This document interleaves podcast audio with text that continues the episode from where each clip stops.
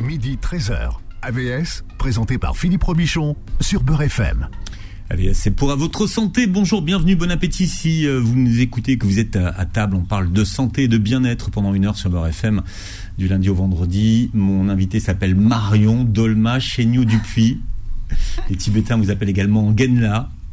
Genla, ça veut dire professeur. Prof. Prof. Et Dolma, c'est mon nom tibétain, effectivement. Ça veut dire. Euh, elle est née c'est une femme qui est née d'une larme du bodhisattva de la compassion et elle est rentrée en action pour euh, soulager la souffrance. Vous êtes alpiniste et guide de, trekking en Himalaya, funambule de haute montagne. Vous êtes la première européenne à avoir gravi trois fois l'Everest en 2013 en 2016 et en 2017 et vous vous considérez comme l'éboueuse de l'Everest. Alors il faut expliquer que l'Everest ce sont 10 tonnes de déchets accumulés, euh, la plupart euh, ce qu'on appelle au camp de base avancé, c'est ça? Mm-hmm. Oui, à 6500 mètres. Donc 1500 euh, mètres au-dessus du camp de base qu'on peut rejoindre par camion, par voiture. Et donc, il y a 25 km entre le camp de base et le camp de base avancé. Hmm. Et donc, à partir du camp de base avancé, là, il n'y a plus personne pour vérifier ce qui s'y passe. Et donc, euh, les, les, déchets se sont accumulés d'année en année pendant 30 ans d'expédition commerciale. on est sur la face nord de l'Everest, du côté au tibétain, où il y a quand même beaucoup moins de fréquentation que sur la face sud. Mais il en reste que euh, les déchets sont quand même euh, hmm. très fort présents. Et vous avez mis en place un modèle de gestion de déchets pour préserver la pureté de l'eau des glaciers euh, himalayens. Et euh, alors, vous racontez tout ça dans un livre, hein, un, livre euh, dans lequel vous proposez de gravir son propre Everest intérieur en sept étapes. Le livre s'appelle l'Everest du potentiel. Sept étapes pour euh, révéler ses forces chez Flammarion. quelle, quelle, définition avez-vous du mot potentiel?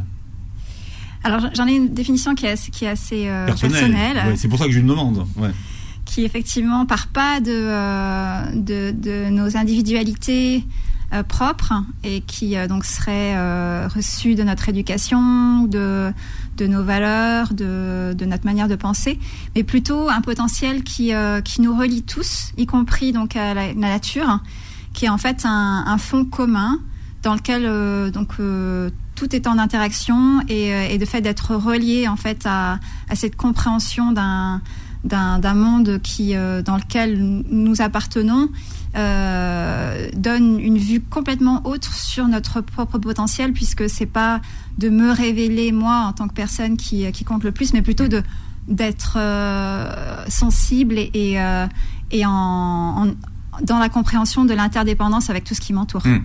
Vous êtes à contre-courant de, des livres de développement personnel qui vous proposent de révéler la meilleure version de vous-même. Vous, c'est pas ça. Voilà, effectivement, c'est un peu un pied de nez en plus parce que effectivement l'Everest du potentiel, ça peut paraître vraiment oh là, on va faire le summum du développement personnel, vous allez voir, ça va être le top. Et en fait, pas du tout. C'est vraiment juste euh, de voir ce qui empêche finalement ce potentiel qui est déjà là, qui nous appartient à tous, y compris à la terre, à la nature, euh, de d'être de, euh, la compréhension à partir de laquelle on, va agir dans ce monde. Et donc il y a des voiles qui, qui, nous empêchent cette compréhension. Et ce sont des voiles du jugement, des voiles de de, de, de, de pas trouver sa place, le voile de la, de la rumination, des voiles de, de la déconnexion à l'autre.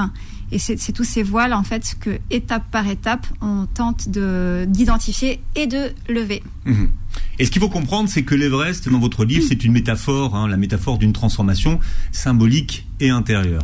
Sachant que la dernière étape, c'est la descente.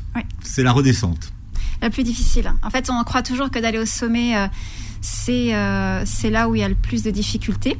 Et en effet, bon, monter, c'est quand même euh, pour aller vers le haut, ça demande un effort quand même pour le corps important. Mais en fait, comme il a fourni cet effort tellement important pour aller jusqu'en haut sommet, il a plus d'énergie en fait pour la redescente.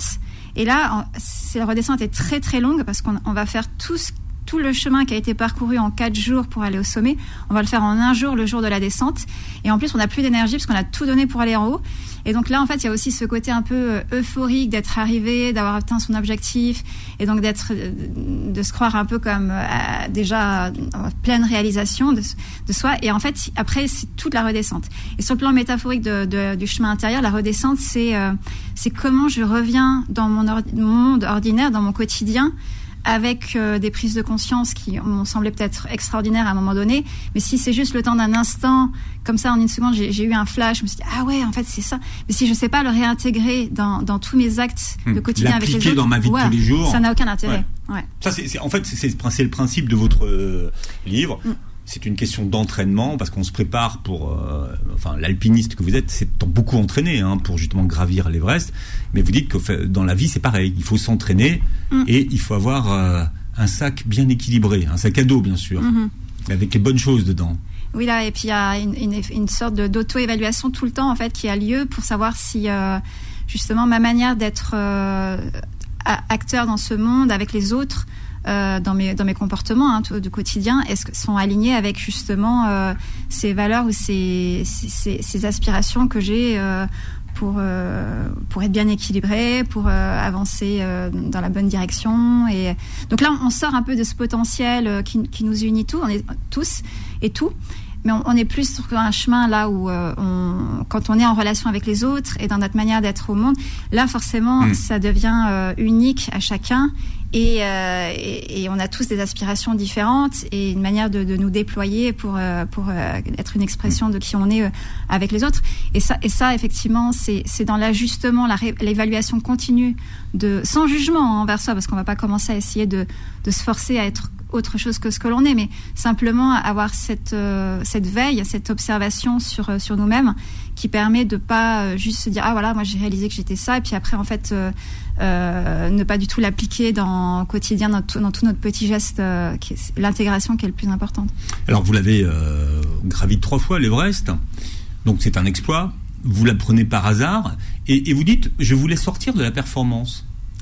Oui, oui, oui. Alors effectivement j'ai Pour- pourquoi ça euh, Vous ne méritez pas?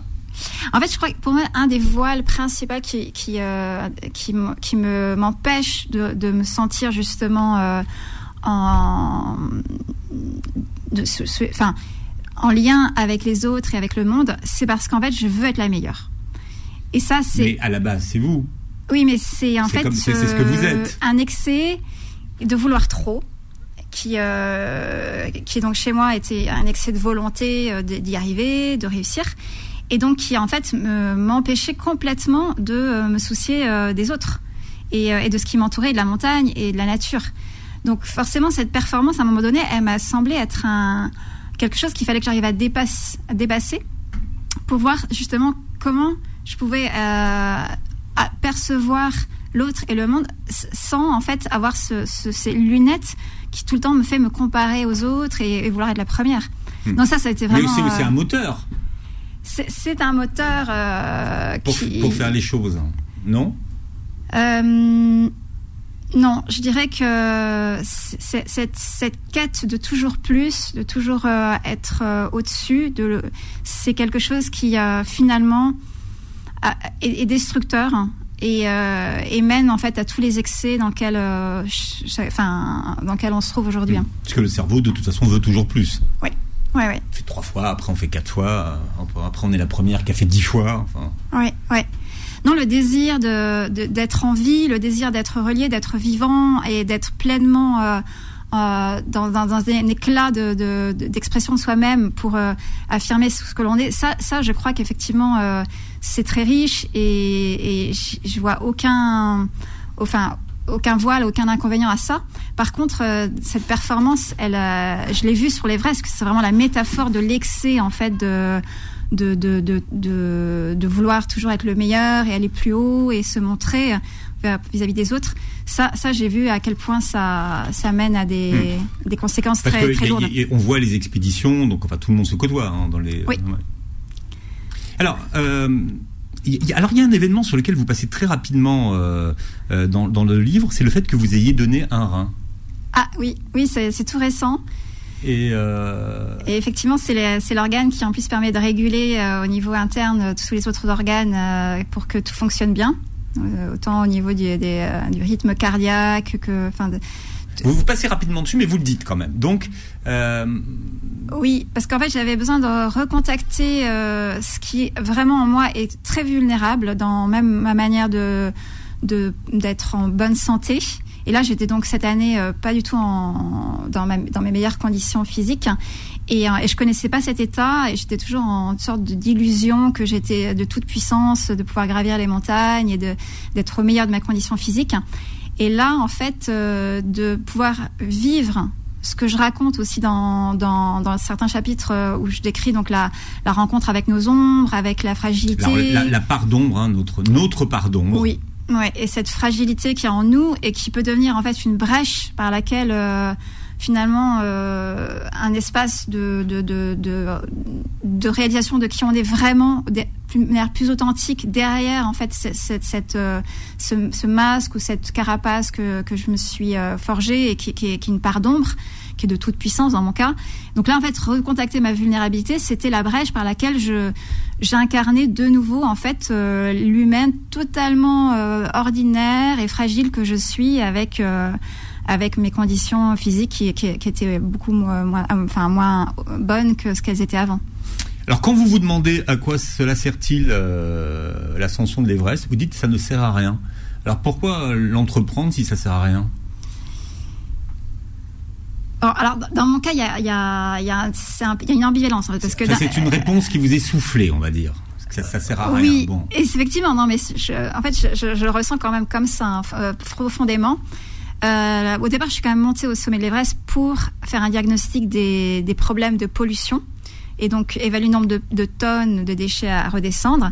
Donc c'est à partir de 2013 pour me rendre compte aussi de la réalité de la très haute altitude et voir que les alpinistes qui sont là-haut, en fait, ils, ils ont plus que leur instinct de survie qui, euh, qui fonctionne et donc l'anticipation de laisser des déchets derrière eux, tout ça, en fait, c'est plus du tout leur préoccupation.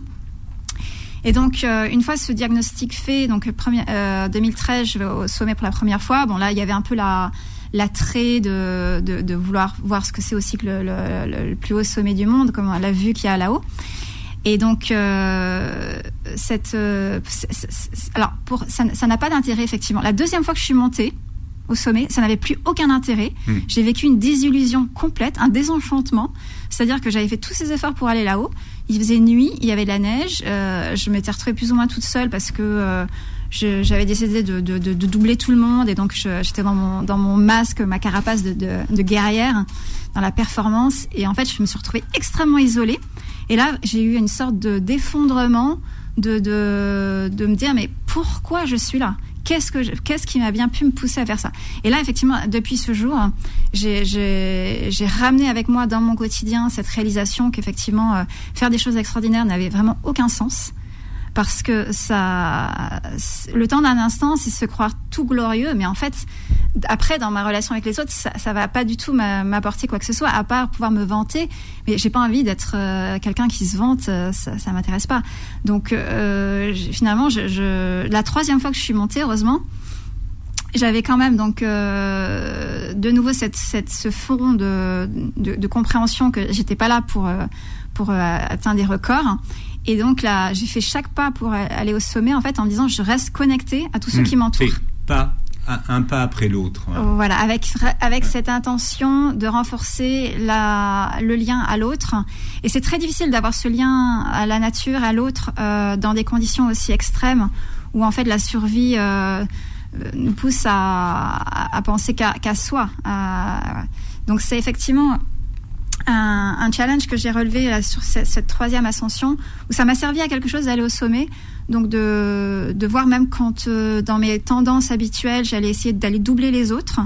Là, je me suis dit non, je reste derrière, je me mets à leur rythme, j'apprends en fait l'empathie, à, à, raisonner avec leurs leur problématiques euh, parce qu'ils n'arrivaient pas à, à, grimper certains endroits. Et je me suis sentie beaucoup plus euh, chaleureuse à ce moment-là. Marion euh, Chéniou Dupuis est avec nous, c'est notre invité. Montrez votre livre, puisque l'émission est filmée pour tous ceux qui verront l'émission L'Everest du potentiel. Sept étapes pour euh, révéler ses forces aux éditions Flammarion. On va voir ces étapes. Vous êtes notre invité jusqu'à 13h. AVS revient dans un instant. Midi 13h. AVS, présenté par Philippe Robichon sur Beurre FM. Voilà, j'ai invité aujourd'hui euh, Marion Chéniaud euh, Dupuis. Vous êtes euh, alpiniste, hein, guide de, de, de, trekking, mais aujourd'hui, ce dont vous êtes le plus fier, c'est cette. C'est une fondation Comment Un label. C'est un label. Cleaning Everest. Alors, euh, c'est vous qui gérez encore ou aujourd'hui il y a, une, il y a une, une, armée de gens qui gèrent pour vous? Il y a une armée de gens et il y a le gouvernement chinois derrière.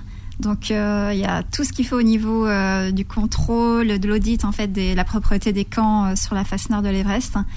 Donc oui, on peut dire que c'est un Chaque année, c'est combien de, tonnes de, déchets que vous, que vous qui sont redescendus collectés oui, oui. Ah oui, on est là, on est sur des 5-10 tonnes par an. Il faut imaginer la montagne. Hein. Ouais, ouais. La mer, c'est pareil, hein, ça se voit pas, mais voilà, c'est. oui, il faut savoir que l'état de la planète, c'est ça aujourd'hui. Ouais, ouais. Euh, alors il y a tout, hein, vous dites dans les déchets, on, trouve de tout. On se demande même ce que ça fait là. Alors les très vieux déchets, effectivement, eux, euh, du temps où il y a même la, flamme olympique qui avait été montée euh, en 2008 au sommet de l'Everest. Donc il y avait encore l'emballage de la flamme qui se retrouvait parce que euh, elle, avait été en fait transportée dans, une, enfin, dans un emballage, voilà. Et, là, on a retrouvé effectivement ça. On a retrouvé des, vieux crampons, des, cordes, des tentes, des. Il y a beaucoup de, de, bouteilles de gaz pour les réchauds, pour faire la nourriture. Les gens, ils laissent tout. Hein. Ils, repartent, ils laissent tout. Alors aujourd'hui, voilà, il y a quand même des, réglementations qui, sont appliquées et qui font que c'est plus possible de, laisser derrière soi tous ces déchets. Euh, parce qu'en fait, bon, au-delà euh, des, déchets qui sont redescendus, mais il y a aussi euh, des réglementations en fait pour qu'il y ait moins de, matériaux qui soient montés en altitude. Et donc il y a un contrôle très avisé hein, sur ce qui peut être monté et ce qui doit redescendre. Et avec un calcul effectivement de tout ce qui monte ou à redescendre. Alors vous publiez l'Everest du potentiel, cette étape pour révéler ses forces chez Flammarion. À noter qu'il y a également un site internet avec la formation euh, que vous proposez. Oui. Ça s'appelle euh, everestdupotentiel.com. Il faut huit semaines hein, pour monter l'Everest, dites-vous à peu près, hein. entre 6 et, huit semaines. Votre, euh, votre méthode, c'est sur combien de semaines? Donc là, ça sera sur plusieurs. Votre transformation. Voilà, sur plusieurs formats, mais celui qui est proposé à la base, c'est sur trois mois, avec le, dernier mois d'intégration, justement pour la redescente ou le retour dans la vie quotidienne avec euh, tout, tout, ce, qui, ce dont on a pris conscience, en fait, comment ça devient des habitudes euh, nouvelles et qui sont incarnées euh, dans, tous les petits gestes.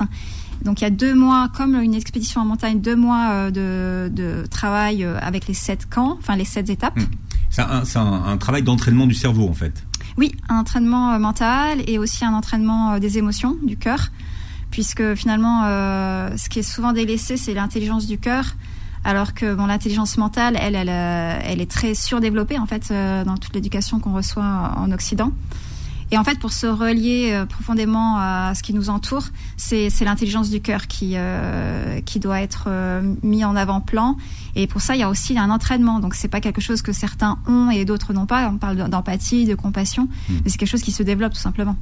Alors, on pourrait croire que votre livre est un livre de développement personnel, mais non c'est presque le livre d'anti-développement euh, personnel.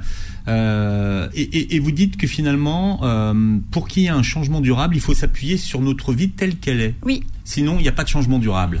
Oui, oui, oui. Alors ça, je crois que je l'emprunte ce principe à, la philosophie bouddhiste, vu que c'est de voir les choses telles qu'elles sont, la réalité telle qu'elle est. Elle est, c'est la base sur laquelle on, apprend en fait à, se connaître et à, voir aussi euh, ce qui nous entoure. Et ce qui nous empêche de cette connaissance, effectivement, c'est de, projeter toutes sortes d'interprétations, de jugements, de, suppositions sur euh, qui on est ou sur ce qui nous entoure. Alors qu'en fait, la réalité, elle, elle est toute simple. C'est ce potentiel dont je parlais au départ qui, euh, qui n'est pas fabriqué, qui est, notre visage originel et qui appartient absolument à tout le monde, mais qui effectivement est et voilà et, voilé. Donc euh, il suffit simplement de, de, voir ces voiles. Il faut, enlever les masques. Ouais, Avant de ramasser euh, les déchets extérieurs, il faut commencer à s'occuper des siens. Alors qu'est-ce que qu'est-ce que vous appelez nos propres déchets? Alors c'est effectivement le, la partie du livre pour moi centrale, c'est la partie sur l'ombre. Euh, dans le deuxième chapitre, en fait, être à sa place dans le camp de base avancé, c'est un endroit où c'est un peu comme une caverne très, très sombre, où il y a tous les déchets d'ailleurs qui sont là. Euh, ce dont on a parlé au début, donc à 6500 mètres au camp de base avancé. Et là, en fait, euh, c'est tout ce qui a été enfoui, en fait, sous, des, cailloux, sous des couches de glace, la neige qui a recouvert les, déchets d'année en année. Et en fait, euh, c'est ce qui, en fait, donc, pompe aussi pour nous humains notre énergie quand notre ombre est pas est pas remis à la lumière et qu'en fait agit en soubassement de tout ce que de tout Hmm. ce que l'on pense, tout ce que l'on ressent, tout ce que l'on dit.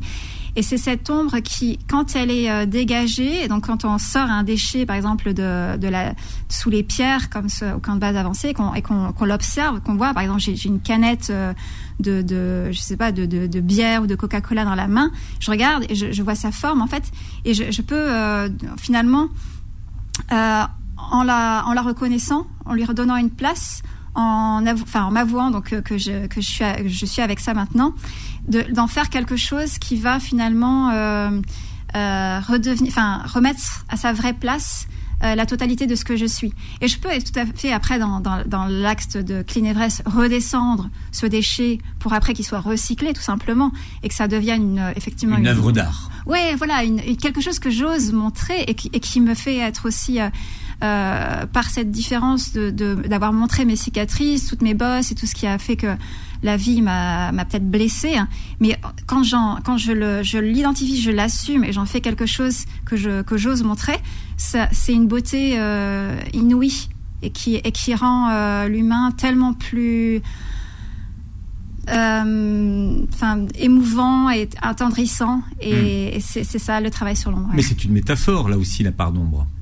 C'est une métaphore, mais qui finalement, euh, pour moi, devient extrêmement concrète euh, dès lors que, que cette ombre, justement, est, est, est pris en compte et reconnue pour, euh, pour- comme une force qui est enfouie et qui devient ce avec quoi, finalement, je, je montre le, le plus beau de moi-même.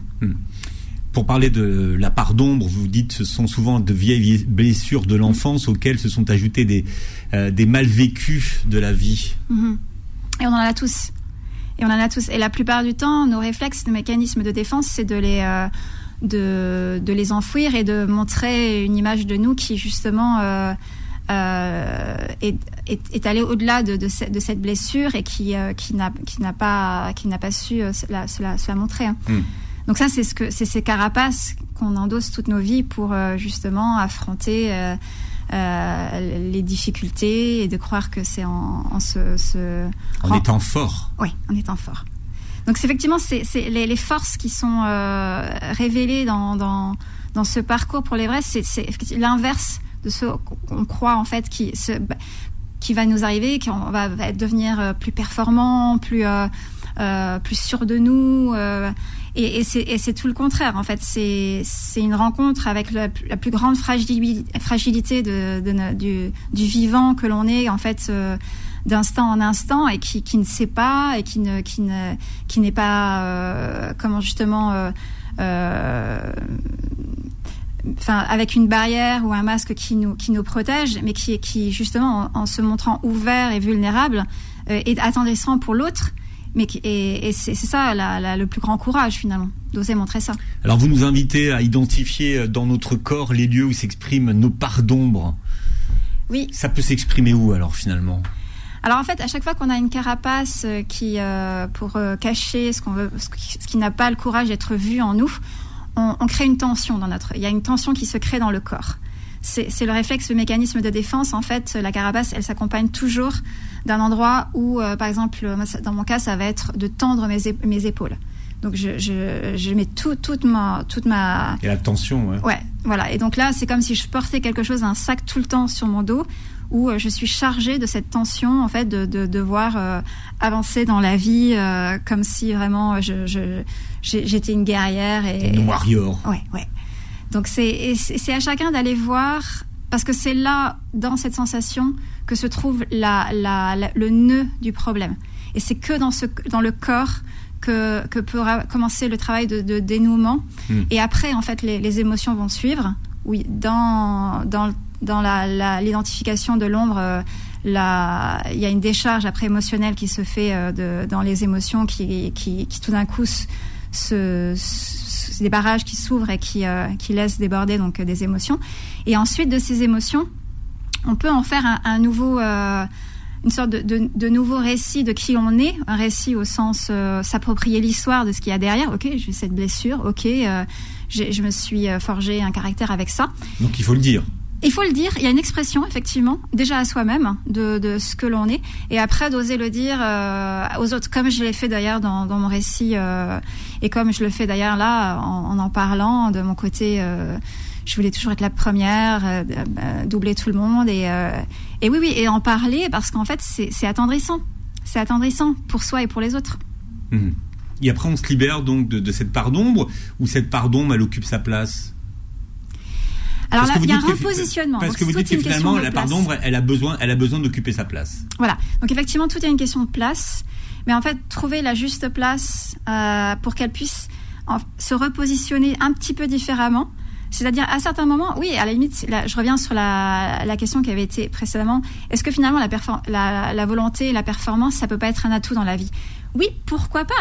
Si, si effectivement c'est fait euh, consciemment en disant oui à ce moment-là là j'ai vraiment envie de donner tout le meilleur de moi-même parce que sur, cette, cet enjeu-là j'ai vraiment envie d'y aller à 100%.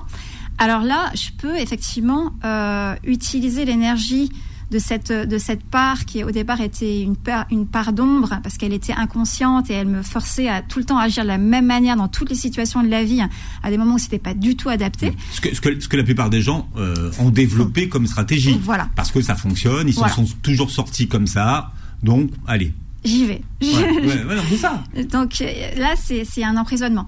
Par contre, si effectivement euh, la, la, part d'ombre, elle devient consciente et ça devient une perle noire au sens où euh, c'est presque un, atout, mais précieux, dont je peux me servir à certains moments précis quand c'est vraiment la, situation me le demande.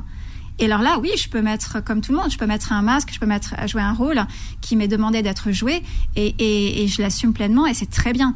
Mais la, décharge d'énergie sera pas du tout la même. C'est-à-dire que je, le fais, et puis je le laisse. Et je suis pas en train de, de trimballer ce, ce, sac tout le temps, euh, tout au long de ma vie. Hein.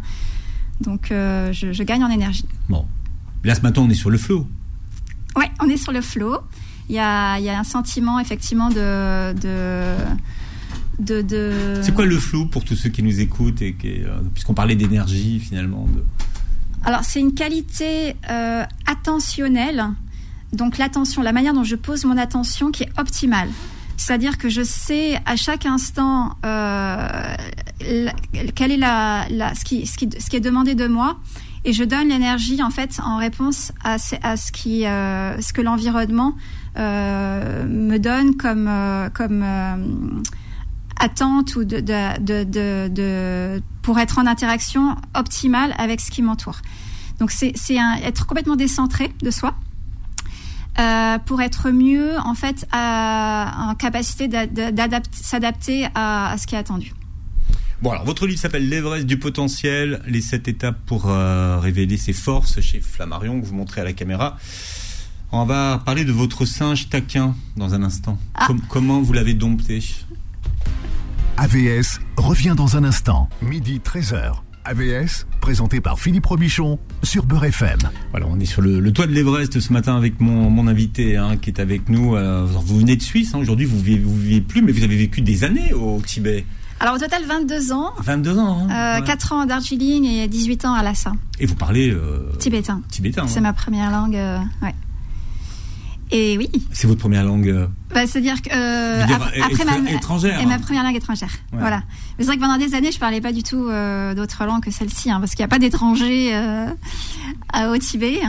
On était une dizaine hein, d'étrangers. Parce que vous êtes parti très tôt. Vous, vous aviez quoi, 16 ans J'avais 16 ans ouais. à, quand je suis partie à Calcutta, et j'ai réussi à convaincre mes parents de me laisser partir à 18 laissé, ans. Ils vous ont laissé quitter la Dordogne pour partir comme ça? Oui. Oui, oui, ils ont, ils ont eu totalement confiance et, euh, et, je leur suis infiniment reconnaissant pour ça. C'était avant que ce soit la mode aujourd'hui. Hein. Enfin, c'est beaucoup plus facile d'y aller aujourd'hui. non, non, mais je suis en plus pour, ma mère notamment, c'était très difficile hein, de, de de pas savoir du tout où j'étais parce que je donnais pas de nouvelles en plus. Hein. Puis à vouloir gravir les montagnes, il euh, y a quand même des morts euh, tous les ans hein, sur la sur l'Everest. Ça peut arriver à n'importe qui. Hein. Oui, même si c'est très encabré, qu'il y a des Sherpas aujourd'hui, bon voilà. On... Oh, oui, c'est vrai que l'organisme est tellement euh, exposé à des conditions extrêmes que la mort peut arriver à tout moment. Hmm. Qui sont Jack et Anna Prager Alors euh, Anna euh, et son père Jack Prager sont, sont des. Alors lui est un docteur euh, des rues de Calcutta. Ils sont anglais. Et euh, sa, sa, sa, fille, donc Anna, est ma meilleure amie au collège et on est allé le rejoindre toutes les deux à Calcutta quand on avait 16 ans. Et c'est là en fait où est née pour moi la, la, la première brèche de, de, de, mon Everest intérieur, on va dire, ça a été euh, la rencontre avec les, les, les patients euh, des malades dans la rue de Calcutta et les personnes euh, qui arrivaient du Bangladesh à cause des, des inondations. Et euh, ils étaient tous soignés dans les bidonvilles et dans la rue. Et il n'y avait pas de clinique pour les accueillir euh, en dehors de ces cliniques mobiles. Donc euh, Jacques Prager, c'est le fondateur du mouvement qui est devenu après international de la médecine des rues où tout le monde peut venir recevoir des, des, soins gratuitement. Et lui, en fait, il m'a montré ce que c'était que la compassion en action. Donc c'est pas seulement avoir la compassion pour les personnes qui sont les plus démunies, mais c'est en plus se mettre en action, de faire quelque chose immédiatement pour euh, pour euh, soulager leur souffrance. Et c'est ça qui m'a donné envie de d'aller après euh, euh, faire mes études dans un monastère euh, tibétain à Darjeeling, où là j'ai appris vous la restez, compassion. Vous restez combien de temps là-bas? Quatre ans. Et avec avec une motivation très spécifique qui était de d'apprendre la, la la compassion. La compassion, c'est. Mais ça s'apprend la compassion. Oui. Moi, j'étais persuadé que c'était inné, en fait. Mais en fait, l'empathie, c'est ouais. quelque chose qu'on a de manière plus ou moins innée. Euh, donc, c'est la résonance avec la, les émotions de l'autre et notamment les émotions difficiles quand, quand l'autre est en souffrance. Et la compassion, c'est une dimension active qui part de cette empathie où je résonne avec la souffrance de l'autre, mais en fait, je retrouve des ressources à l'intérieur de moi pour avoir confiance, espoir que cette souffrance peut s'arrêter qu'elle peut être soulagée et que je vais mettre en action pour aider et contribuer à, soulager la souffrance de l'autre. Donc ça, c'est la, ça c'est ce qui n'existe pas dans les écoles euh, où j'ai étudié moi, en Occident. Et donc c'est pour ça que je suis allée à, à Darjeeling dans un monastère bouddhiste pour pour apprendre ça. Et ça fonctionne parce qu'effectivement, j'ai vu que dans ma manière d'aborder les situations, quand je vois même la montagne par exemple en souffrance sur l'Everest, avec sous sa pollution. Pour moi, l'impuissance de dire ah ben non c'est horrible, je vais, je vais je vais rien pouvoir faire, elle était à jamais à aucun moment elle était là. J'ai vu ça et je me suis dit tiens qu'est-ce qu'on peut faire? Et ça, je pense que c'est la formation euh, de, de mmh. des Tibétains. Euh, et vous avez eu du mal à convaincre les gens quand même au départ. C'était pas évident. Alors les Tibétains, eux, immédiatement. Parce qu'il fallait convaincre les gens du bien fondé de votre. Euh... Voilà. Alors le problème, c'est que il y avait en fait toutes sortes de personnes de, tous les horizons qui arrivaient euh, sur l'Everest et qui n'avaient pas la même culture que celle des locaux, qui sont les Tibétains, qui eux ont cette compassion euh, naturelle. Hein. Ils n'ont même pas besoin eux d'aller s'entraîner euh, pendant des années dans un monastère. Leurs parents, les, la première chose qu'ils leur apprennent dans la vie, c'est ça. Et, euh, et, donc eux, quand euh, quand on a commencé, les Tibétains et moi, on a commencé à travailler sur une charte euh, de, de nettoyage des déchets sur la montagne. Évidemment, c'était les premiers à donner l'énergie, à donner la vision de projet, à, à, mettre les mots sur comment on allait le faire, etc. Donc eux, pour les embarquer, c'était absolument pas difficile. Par contre, ils n'avaient pas du tout confiance dans la possibilité que nous, Tibétains, on peut en fait avoir un, une voix qui porte sur la montagne en disant à tout le monde, maintenant en fait, euh, Jomo Langma, la déesse sacrée, euh, qui, est, la, mère déesse éléphant, que, que c'est le nom qu'ils ont donné à l'Everest, elle va redevenir sacrée et on va en fait lui redonner toute sa puissance parce qu'on enlève ses déchets. Et ça, par contre, c'était un message que eux euh, avaient du mal à, à porter parce que ils se sentaient pas légitimes vis-à-vis -vis des chefs d'expédition étrangers qui arrivaient avec énormément d'argent, énormément de, de confiance en eux et de, de, de manière un peu péremptoire de dire comment on va faire, etc. Et donc là, mon travail, ça a été uniquement de passer des années de formation à, en hiver, en dehors des saisons d'expédition, dans leur école, à leur donner en fait des confiance dans le fait que leur, leur valeur, leur message était tellement vrai et puissant que c'était celui qu'ils allaient euh, brandir en sommet de l'Everest et euh, que ça allait faire une charte et les Clean Everest euh, après qui est devenu un label enregistré en Chine. Et après il a fallu aussi embarquer les autorités chinoises. Et ça c'était ça c'est une autre paire de manches. Voilà euh, vous avez été initié, euh, dites-vous, à l'attention. Alors, l'attention, oui. c'est la base de votre méthode, en fait. Voilà. C'est pour tout le monde là. Alors, je sais pas si vous êtes attentif en nous écoutant, mais l'ennemi aujourd'hui, et on en fait l'expérience tous les jours, c'est la distraction. Oui. 47% du temps, d'après les neurosciences, euh, notre esprit n'est pas présent à ce que nous sommes en train de faire. On, fait quelque chose et on, on est en train de penser à une autre chose. Donc c'est effectivement un, c'est quelque chose qu'il faut savoir que, ça, ça, nous fait perdre énormément d'énergie parce que l'attention n'est pas à ce que nous faisons et surtout ça crée euh, un mal-être un mal-être parce que euh, anticiper le futur avec nos pensées de qu'est-ce qui va venir après ou être en train de, de ressasser ou ruminer ce qui s'est passé avant dans le, dans, le, passé, tout ça en fait euh, absorbe notre énergie et nous empêche en fait d'être dans le présent une réponse adaptée à, à la situation de ce, enfin, ce, qui nous, ce qui est demandé de nous. Hein. Donc effectivement, l'état de flow ou l'état d'attention optimale, c'est quand on sait revenir dans le moment présent, parce qu'on a remarqué qu'on s'est laissé entraîner par un flot de pensée, donc l'esprit singe. Euh, euh, le fameux. Oui, le fameux, parce que vous avez appris à dompter votre singe agité. Vous aviez un maître pour ça. Oui, voilà. C'est vrai qu'au départ, euh, s'aventurer dans la, dompter le vagabondage de l'esprit, l'esprit singe qui passe tout le temps d'une pensée à une autre, d'une distraction à une autre, ça se fait pas de, dans, comme ça en, en, un, en, un, instant. Ça se fait par de, de longues heures de d'entraînement. De, donc d'entraînement attentionnel. En fait, dès que je me rends compte que mon attention a été euh, aspirée par un, train de pensée, je, je, je, je, fais le choix de revenir en fait sur ce que je suis en train de, faire, et notamment tout simplement dans l'attention au corps. Si, euh, si, si je suis en train de respirer, de simplement revenir sur l'attention de, de respirer. Si je suis en train d'avoir de, des sensations dans le corps, je reviens dans les sensations du corps. Ce qui m'empêche pas du tout d'avoir euh, mes pensées qui peuvent être, euh, comment dire, articuler et, d'être euh, euh, en pleine possession de mes moyens intellectuels, tout en étant conscient de mes sensations dans le corps. Mais le corps, lui, c'est ma boussole en fait pour savoir si je suis dans le présent ou pas, parce que lui, il peut pas mentir. Lui, il est tout le temps en train de respirer. Il est tout le temps en train, par exemple, si je suis assise sur cette chaise au moment où je, suis en train d'écouter cette émission, j'ai des sensations dans les fessiers où je sais que je suis en contact avec avec la chaise. Et ça, ça ne ment pas. Et, le, secret, et le secret pour vivre longtemps, c'est respirer moins, mais respirer mieux. Et voilà. Et donc ça, effectivement. Ça s'apprend euh, aussi. C'est un, un, apprentissage. Ouais. Ouais, avec une expiration un petit peu plus prolongée. Donc d'avoir cette conscience de la respiration, ça c'est un, un, atout énorme dans la vie. Passez une très belle journée santé sur Beurre FM. Retrouvez AVS tous les jours de midi à 13h et en podcast sur beurrefm.net et l'appli Beurre FM.